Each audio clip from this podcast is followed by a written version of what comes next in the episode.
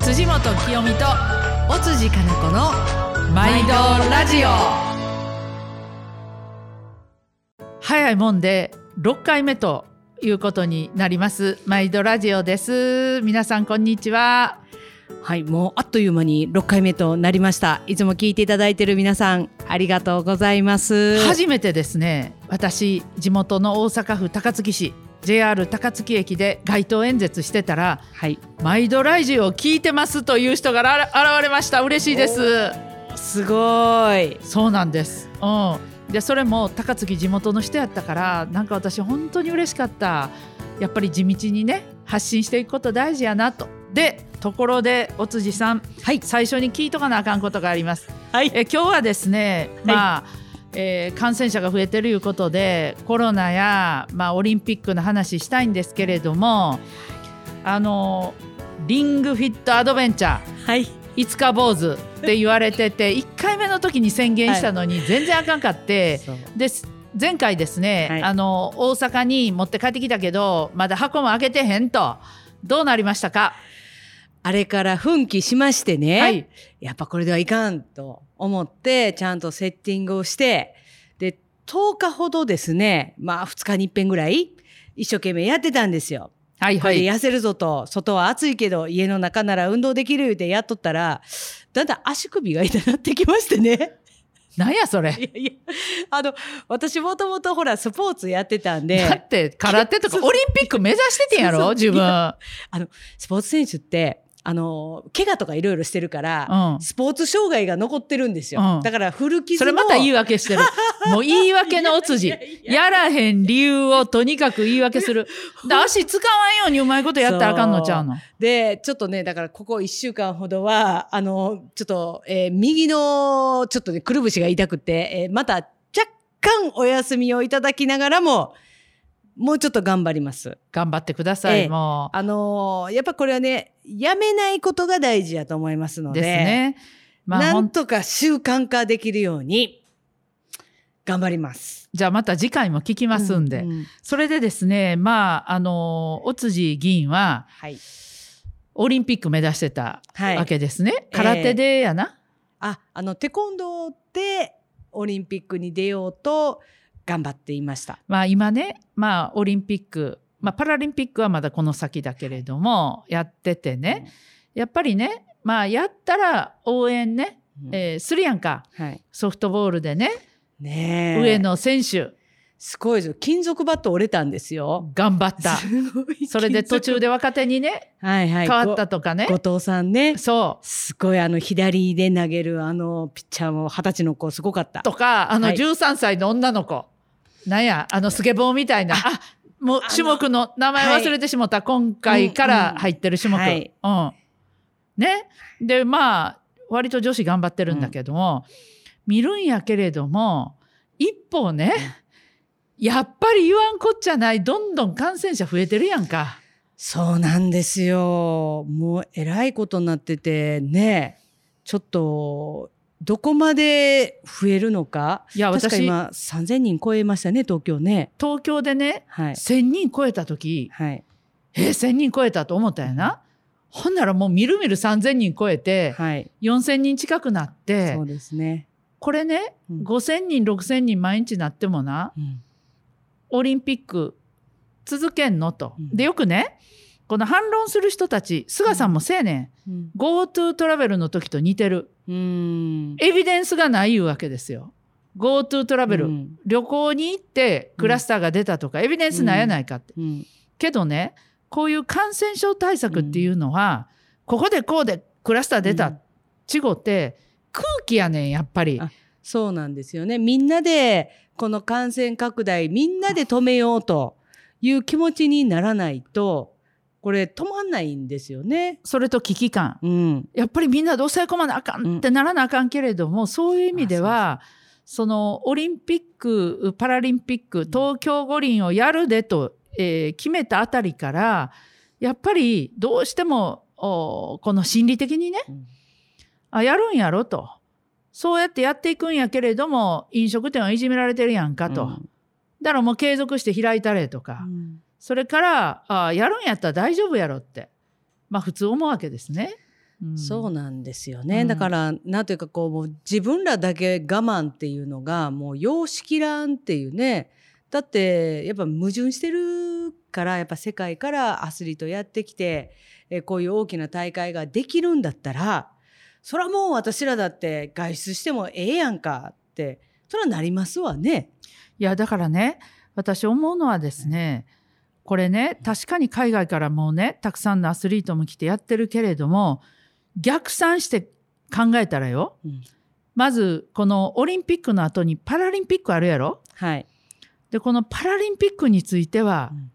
中止するんやったらもう早発表した方がいいと思うんですよ、うんうん、世界中に迷惑かかるから。そうですね。で、うん、やっぱりどうしても障害をお持ちの方の頑張る姿、うん、私も見たいし、うん、そして、えー、ものすごく意味があると思う、けどねやっぱり感染のリスクっていうのは、いろいろ介助者もいてるし、はい、ほんで私怖いのはね、パラリンピックで来られた選手の人たちがコロナにかかってしもて、病院に入れないとかさ、うん、そういうことになったらどうすんのと、うん、誰が責任取れるの、うん、っていうところまで心配してるわけ、はい、だから私はもうここは本当に辛いけれども、パラリンピック中止するって言うんだったら、もうギリギリまで伸ばすんじゃなくって、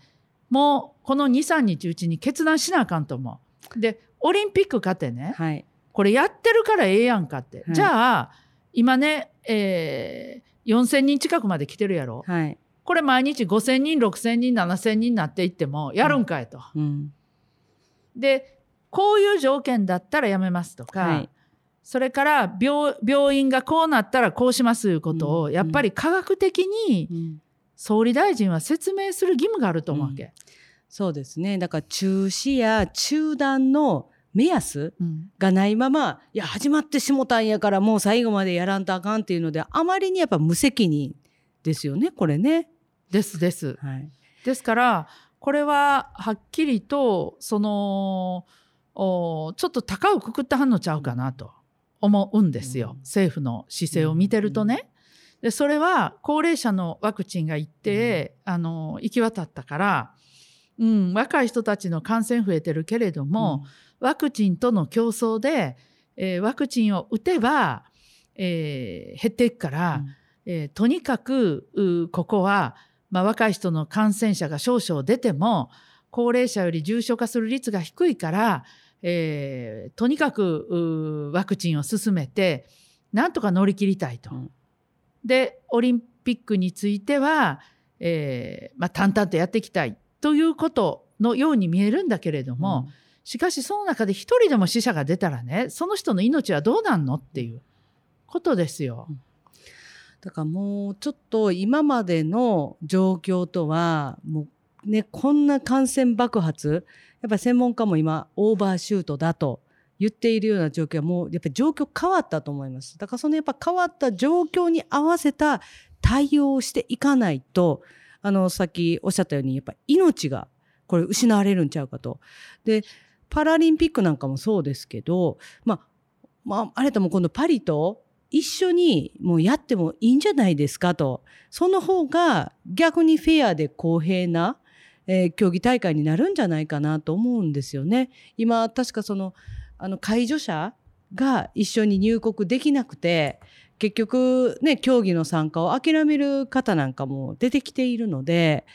もうフェアなことをするんならやっぱ今、あの、パンデミック、感染拡大状況ではもうオリンピック、パラリンピックはちょっと不可能だっていうことで、やっぱ止めることも私は大事だと思います。一旦中断とかね。ね私は IOC のね、うん、バッハ会長に会うたことないけどね、うんうん、あのあの、まあ、人の言動を見てるとですね、うん、えヨーロッパでは1日何万人って出てたりとか、えー、他の国ではしてるから日本は何千人やったら、まあ、きょあのここ数日はもう1万人越してるけれども、うんうん、大したことないんちゃうっていうようなふうにひょっとしたら思ったはんのかな。またはどうも外務省がですね、うん、このオリンピックを中止するかどうかってこう世論が高まってきた時に、うん。各国政府にほぼ毎日電話して日本は欧米に比べたらこんなに少ないでしょだからやるんですよみたいな根回しをすごくしてたらしいわけ。けど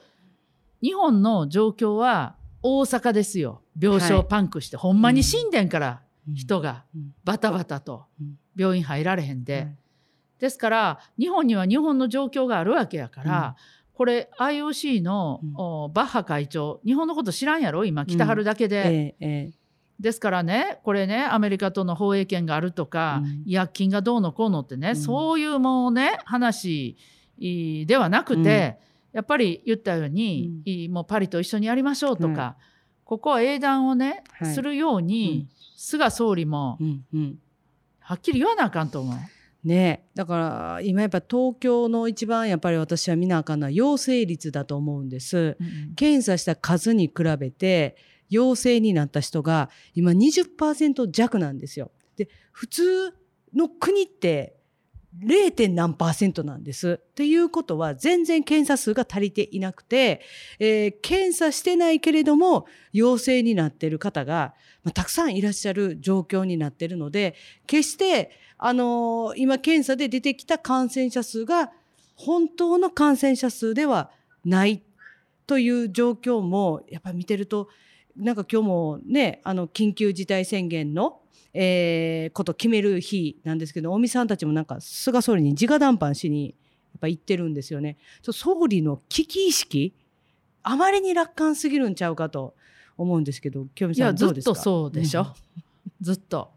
ですから去年もですね、あのーまあ、GoTo から始まって、うん。えー変異株があー、まあ、イギリスで流行した変異株が最初出てきた時も、楽観論で、うん。えー水際で止めなかったじゃないですか。はい。ですから、あのーこれね、えーまあ、東京五輪で入国されて、入国してきてる方から感染するとかっていうそれなんやないか言うんじゃなくって、やっぱりそのそういう大きなお祭りやね、まあ、うん。大イベントをやってることが及ぼすその社会的な影響っていうか、はい。そうですうねん。それをやっぱりね、鑑みなきゃいけないから、うん。ここはねやっぱり立ち止まらなあかんと思うわけ。でなんかね自民党のある某元総理経験者なんかはオリンピック中止とか反対とか言うたら、はい。あ反日分子やみたいなねあーなんかね。発言してたらしいね。ええええええ私大阪であーここずっと街頭演説とかしてて、はい。おいよ。もうオリンピックなんかなんで今やってんのって言う人。うん。反日分子か？この人ら。だからああいう人らが仕切ってきてるいうこと自体全く現状見てへんと思うわ。うん。ですよね。で今やっぱりねあの皆さんワクチンはどないなったんかと。あんだけ打て打て言うてですよ。なんか総務省のね官僚の皆さんが自治体にまで電話してやってややってや言うてたのに蓋開けてみたら今ワクチン届かへん言うて結局2回目のワクチンも、えー日程がねもうキャンセルになってしまったみたいなことになって優先順位どないなってんねんというねあのやっぱ声私もよう聞きますわ。い。や私はですね、まあ尾辻さんも、はい。お議員宿舎に住んでてですね、まあ河野太郎大臣も、うん。菅総理も同じ議員宿舎に住んでるから、うん。時々会うじゃない。私ね、私よう会うねん。私ほとんど先週エレベーター乗ろう思って帰ったら菅総理がおんねや。ほんで、総理言うたら、あ、一緒に乗りましょう言うから乗ってさ、ええ。どうなってんの？と。まあ、黒いね、雨裁判のね、うんあれは良かったよ、うん上告せえへんかった。ええそれはね、良かったですねって、ああいはい。う判断してくれてって言うたんやけど、割合楽観的な空気が漂ってるし、河野太郎大臣も、この間郵便受けの前でばったり会うて、はい。でワクチン大変やなえらいことなってんな言ったらいやーもううまくいきすぎて困るんだよみたいなことをちょっと1ヶ月ほど前言うとったんよね。んなんか官邸には正確な情報入ってないんですかね？入ってない可能性ある。うん、それであのーまあそういうことでここはちょっとおまあパラリンピックは特に障害をお持ちの方々っていうことはこの人たちも守らなあかんわけや、うん。アスリートも、うん。今の状況で。うん。で無症状のこのおまあ、デルタ株、うん。まあ、インドで流行したデルタ株についてどれだけ広がってるかはっきりしてない中で、私は、まあ、パリと一緒にやるとか、うん。それから今のこれオリンピックも含めて、ちょっと立ち止まってですね、考える？いやだっていやこのコロナプラスこの暑さもう猛暑の中でほらテニス選手がジョコビッチがい嫌や言うたんやろ？倒れたり倒れたりとかもうトライアスロンゴールした人がなんかもう嘔吐までしちゃったりとかななんていうか選手の健康を考えてないっていうようなところも出てますからそれとね、はい。あのもう一つこの影に隠れてる話があってね、あのバスなんかね、うん。こうたくさん全国から応援に来てるじゃないですか。うんはい。でこのバスのドライバーさんとか、もう本当に劣悪な条件の中で、えーシャワーとかお風呂もないような部屋にい入れられて、はい。あの止められてるっていう話もあるわけ。うん。で私は国交省にあのの自動車局に行って、はい。でちょっと確認しろと。ええええ。いくらなんでもね、うん。それこそ五輪憲章でさ、うん。あらゆる人の尊厳をと言ってるのに華やかにねなんかね、うん。あのーまあ抑え気味やったと言われつつ開会式して花火飛ばしてねはい。やってるわけで、うん。しかしその陰で働いてるねバスのドライバーさんとかね、うん。そういう人たちねどういう働かさせ方してんのと、いうん。やオリンピック憲章ねうん。これはやっぱりね私一回ねこれ聞いてくれてはる皆さんも読んでほしい思うんです。ええこと書いてあるやろ？あのーこれですねオリンピック憲章の根本原則6っていうやつなんですけど、えーなんて書いてあるかというと、えーこのオリンピック憲章の定める権利及び自由は人種肌の色性別性的指向言語宗教政治的またはその他の意見国あるいは社会的な出身財産出自やその他の身分などの理由によるいかなる種類の差別も受けることなく確実に享受されなければならない。でしょ？はい。だからこれに照らし合わせて恥じない、まあ、日本にしたらめっちゃええ国になるやんか。ほんまですね。だから私は今回のオリンピックに対していろんな思いあるけどこの検証は大事にしたいこれ目指して日本変えていきたいと思うねん。それこそがオリンピックレガシーですね。それからあのいろんな選手のアスリートの皆さんからも非常にまあ不満というか聞こえてきてるじゃないですか。そうですね。選手村の、まあ、まあなんかあの、まず天井が低すぎるいう話とか、あとやっぱりどこにも行けないことで、なんていうかもうね、新鮮な空気が吸えないっていうようなことも言われたりとかね。ですからもうなんていうのかな。やっぱりこのうーん誘致の段階からですね、えーちゃんとそういう五輪憲章に書かれているような人権とかね、うん。それから、まあ、平等とか、いろんな意識が薄い人たちが仕切ってきはったんかなって思ってしまうのよね。まあ、だから、やっぱりオリンピックの、まあ、直前になって、いろんな話が、ね、あの、例えばそのミュージシャンの方の、まあ、過去のいじめの武勇伝が、それも障害者をねねいじめてたっていうですね。うんうん出てきたりとかですよね。はい。あと、まあ、ナチスのね、えーネタにしたコメディアンの話とか出てきたり。いや、私はね、今回開会式ちょっと見たんですけど、ちょっと英語でびっくりしたのが、あの、レディースジェントルマンっていう最初の言い方をしてて、あかんで今。いや、そうそう、最近はね、everyone っていう感じで、あの、あんま言わないようになってたのに、なんかジェンダー平等を目指すと言いながら、大丈夫かと、なんか、ちょっと違和感をなんか感じたところ、やっぱりあるんですよね。ですからやっぱり日本社会にあのあった、うん。まあ、女性蔑視とか、それから障害者へのいじめ差別とか、うん。LGBT に対する無理解とか、それから、まあ、ナチスの話も出てきましたけどね、この、まあ、過去のアジアに対する植民地支配とか侵略も否定しようっていうような動きがあって、うん。そういう過去のインターナショナルなスタンダードでいう歴史認識への希薄なうん。意識、そうですね。そういうものがオリンピックっていう鏡うにん。映し出されて、実は日本の、まあ本当こんなこと言いたくないけど、醜い姿がうん。映し出されてしまったっていう気がする。あと、まあ、今のオリンピックのやはり問題点としての、まあ、商業主義的なものが、えー一番最初の優先順位になっていることで、まあ、そもそもスクーベルタン男爵がやり始めたオリンピックというのはその時女性のスポーツマンって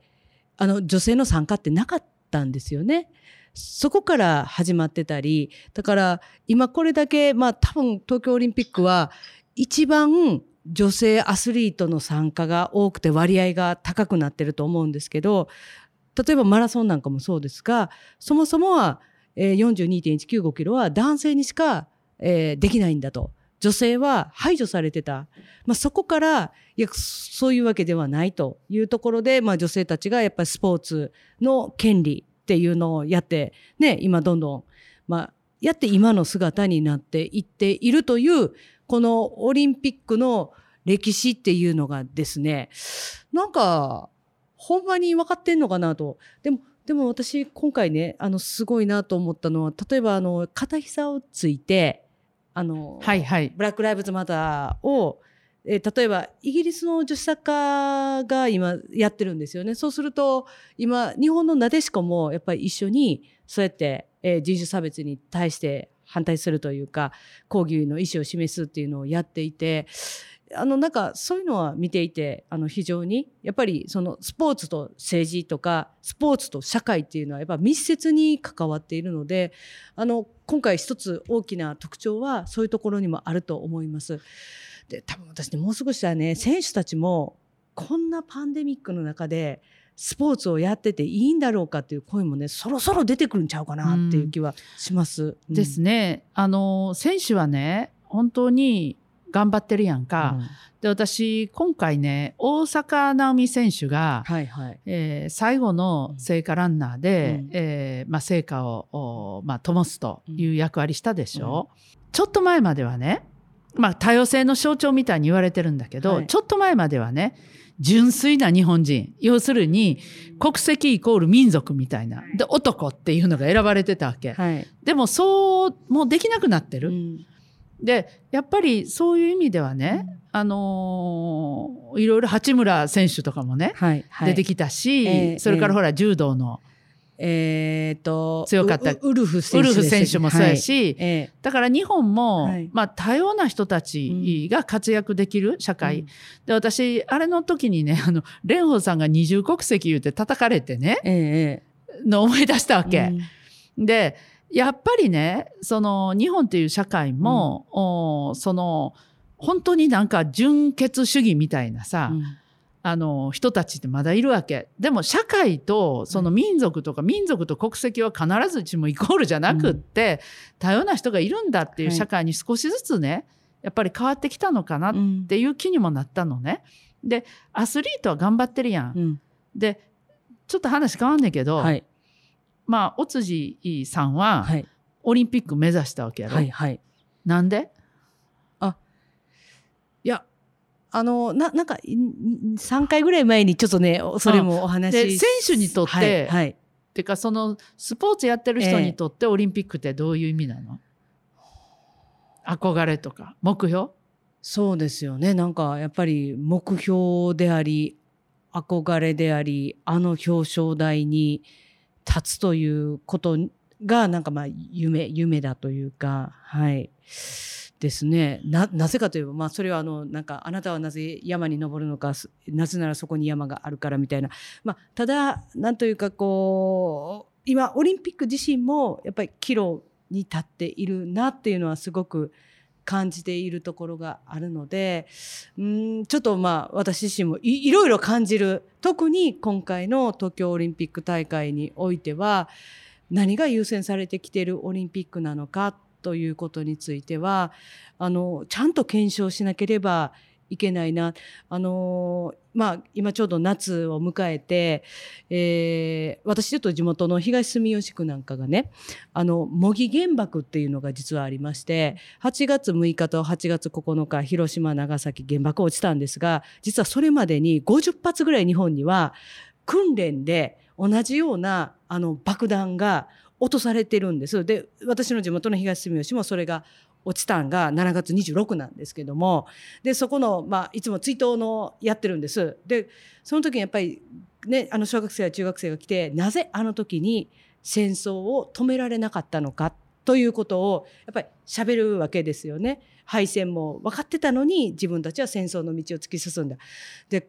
すごく今私は思ってるのはなぜこの東京オリンピックが止められなかったのかということは実はちょっと完全に一緒ではないんですけれども